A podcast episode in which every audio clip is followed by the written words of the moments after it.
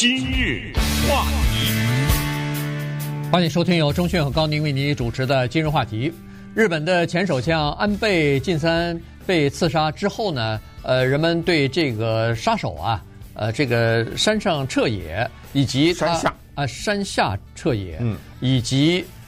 我 说成山上了，对对，山下彻也以及这个呃，当时曾经说的呃，涉及到一个神秘的宗教啊，当时并没有指出是哪一个宗教的名字，但是经过这段时间的这个调查呢，现在越来越多的呃这个情况或者信息呢，我们知道了，所以今天呢，跟大家来聊一下。第一是山下彻也这个人，他为什么会做这件事儿啊？至少是从他的这个，比如说说在社群网站上发布发布的一些他自己的想法呀。呃，在刺杀这个之前头一天，他还寄出一封信去哈，给一个组织啊，然后就呃讲述他的这个想法，同时也了解一下这个涉及到的这个宗教啊，就是这个统一教。它到底是一个什么性质的教会，以及山下彻也为什么会对这个宗教痛恨的了不得？嗯，呃，这个事儿啊，怎么说呢？这个事儿，我觉得我倾向于相信，呃，他的这个动机啊，从他成长的背景，从他的家庭的环境，以及呢他的那封信，这封信呢是七月七号发出去的，他发给了一个博客的博主，这个博主啊是专门报道什么的呢？你一听博主，你就知道他是生存在网上的啊，这么一个写作的人，他专门是报道韩国的和日本的这种教会的这个情况。为什么提到韩国呢？这就终于要说出今天的重点，就是那个著名的统一教。统一教呢，它是时不时的会出现在新闻上面，因为它太有特色的这么一个教。它的基础呢是基督教，也就是说在统一教的这个信条当中呢，它首先是以圣经为本的啊，也是耶稣基督啊、圣母玛利亚，就是这一个传承的新约、旧约，全都是他们的主要的教义。统一教呢，它在美国的影响也非常的大啊，这个我都忘了之前是一个什么话题，我们曾经大四哦，我记得是那个文先明去世的时候，应该是这个时候啊，我们曾经大肆的讲过一下这个统一教的情况。那么，为什么我们倾向于相信山下彻也他这个动机有可能是真的呢？因为之前有很多阴谋论嘛，对不对？是这样的，他七月七号发出了这封信呢，七月八号就开枪了，是因为他的妈妈是统一教的一个虔诚的教友，他的妈妈呢，把他家里的钱呢，几乎全都捐给了统一教。如果用说捐钱捐到倾家荡产，现在看来似乎不过分呐。啊，等一下，我们听一听统一教是怎么让他们的信徒捐款的，他们用一种什么样的斩钉截铁的一个方式，让你必须捐不可。他下面的这些神职人员呢，有特别明确的一种叫做市场推销的方法，就是告诉你这个钱。捐给我们不是盖大楼啊，不是过奢侈的生活，是捐给我，帮助你啊。捐给我是捐给我了，但是他帮助的是你，是为什么？而这个统一教呢，是一个非常有争议的教会，所以呢，从这个刺杀案呢，我们就趁机也了解一下这个统一教在韩国的创办，在日本的发展，以及在美国的情况。对。文贤明是这个统一教的创办人啊，一九五四年呢，在南韩成立了这么一个新宗教。它实际上名字呢还不叫教会啊，它叫世界和平统一家庭联合会。呃，因为有统一这两个字呢，就简称叫统一教了哈。那么它是属于它起这个名字，大概就是呃表明说不属于任何教派的，它就是一个新兴的这么一个这么一个教会啊。然后呢。呃，我我上那个，呃，我上那个呃叫呃就是网上去看了一下哈，呃，然后呢，这个呃网上呢他是这样说的哈，呃，那叫什么？Wiki 呃，对啊，维基啊，哎，维基呃这个网，维基百科，哎，维基百科这个网呢，呃，他是说呃，一九七八年的时候，美国众议院进行了一个调查，结果发现这个统一教的幕后的操作者是南韩的一个情报部长，叫金钟密。然后呢，他是作为南韩呃游说和影响其他国家的一个政治工具啊。它上头有这么一句话啊，所以在这个之前我并不知道啊，但是我在那个维基解密上，它是有这么一句话，也就是说，实际上。你待会儿会看一下哈，它有它自己的企业王国，它有在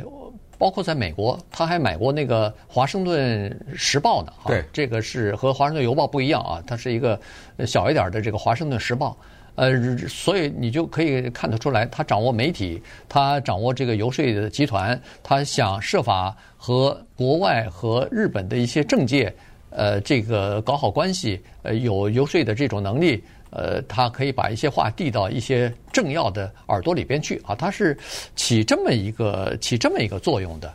呃，根据以前的一些诉讼呢，就可以看得出来，实际上这个就是统一教里边的教众啊，他们把自己所有的恨不得是所有的积蓄、所有的钱都捐给这个教会，最后倾家荡产，以至于打官司啊，他们的家人帮他们去打官司，要求赔偿什么的。这官司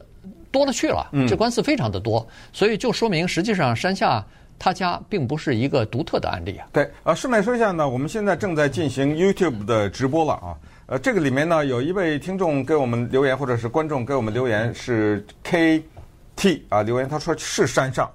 哦。啊，所以这个事儿有点怪哈，因为我查了一下呢，居然在网上这两个都有，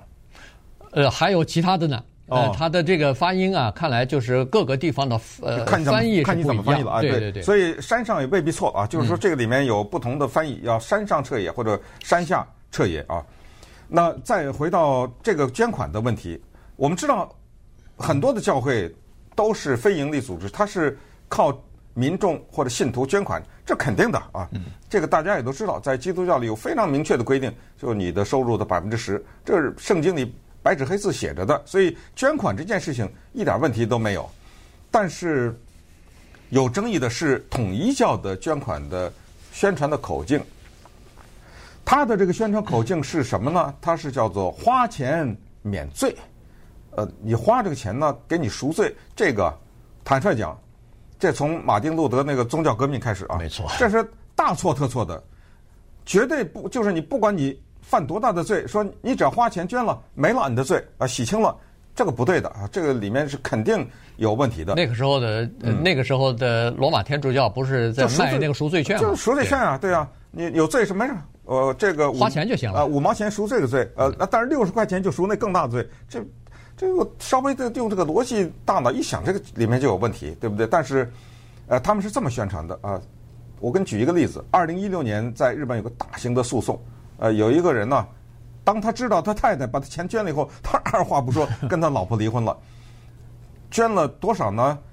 他太太瞒着他的先生捐了二十七万美元。呃，这家你一听就不是什么有钱人，因为二十七万等于倾家荡产了，就把他们家给完全的给弄得一扫而光。我们知道日本有个习惯，就是说先生啊回家以后就把钱全都交给太太管。嗯。呃，所以呢，这个先生他的之前的家人死了以后，他有一笔遗产。他的遗产呢，他交给他太太管；他的每一个月的薪水，他交给他太太管。后来他退休了，他的退休金全部交给他太太管。基本上这个人，他就是这三笔收入全交给他太太。他太太是统一教的一个信徒，全给他捐的光光啊，全给他捐了。结果这个时候他告告了以后，法庭裁决统一叫退回来啊，把这钱给他退回去了。为什么呢？他太太真的是，他说他太太一边哭一边说：“我冤枉啊！”我冤枉在哪儿呢？你知道我为什么把家里钱都捐了吗？这叫爱呀！因为我捐了以后，不光你得救了，连你家的祖宗八代全得救了。嗯，这就是统一教的宣传，就是你这笔钱捐了以后，不是免你自己的罪，你的祖上啊，个个是罪人。你捐了这笔钱以后就行了。你捐了这笔钱以后，你的连祖先的罪都完了。还有那个二零二零年那个著名的案子，家里孩子得癌症了，看到这个案子吧？对。孩子得了癌症了，赶紧跑到教会去问，教会说简单，为什么你孩子得癌癌症啊？那是你家里祖上的罪孽呀，对不对？这个是你们家的罪孽，让这孩子的捐钱吧，捐了以后告诉你，这叫做捐钱免罪。你捐了以后，你这孩子癌症马上好了，好了吗？嗯、当然没有啊。呃，所以马上就有一个诉讼，那好像赔的更多了哈，可能几十万上百万这样。又法庭就跟教会说：“你给我把钱给我退回去。”那教会呢也就退回去了。那么稍等，我们再看看，那么这个人山上山下，我只知道他家里是怎么情况，他妈妈是怎么个捐钱的。今日话题，欢迎您继续收听由钟迅和高宁为您主持的《今日话题》。这段时间跟大家讲的呢是，呃，从这个。安倍晋三啊，日本的前首相遭到刺杀，来谈起的一个宗教啊，因为这个杀手呢是说他是对这个统一教不满意，心怀怨恨才杀安倍的啊。待会儿我们会讲讲为什么这里边有一点小的联系。这个统一教呢是南韩的文鲜明他所创办的。那文鲜明呢算是一个南韩的一个民族主义者吧。那但是呢他是在日本受的教育。那么他在日本受教育的时候呢，刚好他的祖国就是南韩是在日本的这个殖民统治之下，所以他对日本是有一种非常矛盾的这么一个心理的哈。所以呢他成立了这个呃。统一教之后呢，第一个开的海外的分支就是日本，然后他就告诉日本的追随者啊，是说你们每一个人都陷陷入这个叫做深重的罪恶之中啊，所以呢，你们必须要为教会贡献一切，呃，因为你们的祖上，包括你们，就是要为这个历史的罪恶啊，要赎罪啊，要就是赔偿，那么你们这辈子都要做好准备，叫做。流血、流汗、流泪啊，然后把所有的东西都捐出来，为你自己、为你祖上在历史上犯的这个罪行啊，要进行赎罪。而且他这个捐不是一笔啊，对，呃，就是你只要活着，持续啊，持续的在捐，呃、对，而且就是呃号召或者说是鼓励人们叫是叫裸裸捐呐，全部、嗯、就全全捐光。对，嗯、有的人是不光把自己的薪水的一大部分交出去，有的人甚至把房子卖了，卖了以后把这个钱。全捐了，全捐了啊！所以这个后来引起不少的官司啊，在一九呃八几年的时候吧，这还是九几年我忘记了，在日本有一个律师协会啊，这个是专门反对这个教会就是这么强迫人们捐捐款的这么一个教这么一个协会，他们就说我们帮你们打官司，你们如果要是有任何的呃，比如说是官司或者是要求赔偿的话。找我来，结果他们一下收到了三万四千个，来自于统一教的信徒啊。他们说我们上当了，我们把钱都捐出去了，现在要不回来了。他说我帮你打官司，这些人加在一起要求九亿美元的赔偿。呃，基本上好像很多都退回去了啊，因为这些人他们是有自己的理由，就是说为什么呢？他说啊，他们这种赎罪钱啊是这样的，第一是买花瓶。嗯，我一听这有点像风水似的哈，对，就是是改运的，是改运的。对，在一个什么位置放一个什么东西，你，我都不知道这个真正的一个信教的人他会相信这个东西，靠一个花瓶就赎罪，你知道吗？买一个花瓶，这花瓶可不便宜，因为他要强调，他说这个花瓶呢不能是日本生产，一定是韩国生产的。哇，这刺激韩国经济呢，在那儿，你知道吗？大量的进口韩国这种花瓶，我也不知道那花瓶长什么样了。再一种呢，就是圣经和。他们的文献名的教主，甚至和这个教有关的一些人写的书，这个书啊，可不是十二块什么多少块的，他的书他一律做的非常精美，都是皮面的，嗯，用真皮做的这个面子，而且这个是超价值的卖，比如这成本是五块，他就卖你一百什么之类的，是这样的，因为他说我不是敲诈，这个是说 这里面有意义啊，这个赎罪啊啊，所以你要用这种方式，还有就是叫做指认婚姻，他。那种最著名的就是千人婚礼啊，对对，啊、呃，他能够指认婚姻，指认到什么程度？甚至跨国境，比如说我在美国啊，有比如说六百个信徒单身，男男女都有；我在日本、在韩国有什么单身，我配对，我让你嫁给谁，你就嫁给谁；我让你娶谁就娶谁。说好的日子见面谈好了以后，来吧，集体婚礼，对，这是他的。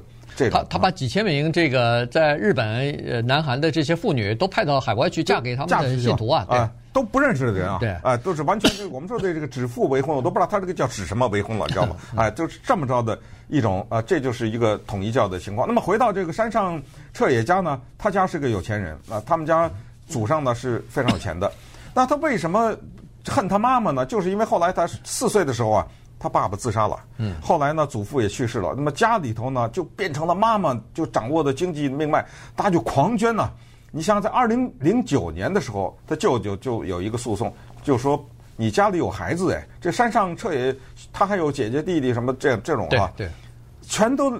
家里房子都搬了，从大房子变小房子全给捐了。后来在二零零九年呢，十几年以前一个诉讼，当时法庭判。统一教退回给山上彻也家三十六万美元，但是他舅舅说这不对的，实际上是将近九十万美元呢。嗯，那你只退给我这个，那怎么就把仇恨放到安倍身上呢？是因为他的安倍的祖父不是岸信介嘛？对，岸信介呢反共，而统一教呢是高级的反共的大旗，所以岸信介呢生前曾经参加过统一教的反共的大型的活动，这个不就表示对他支持吗？对。后来呃，二零二一年的呢前。啊，首相安倍晋三呢，通过视频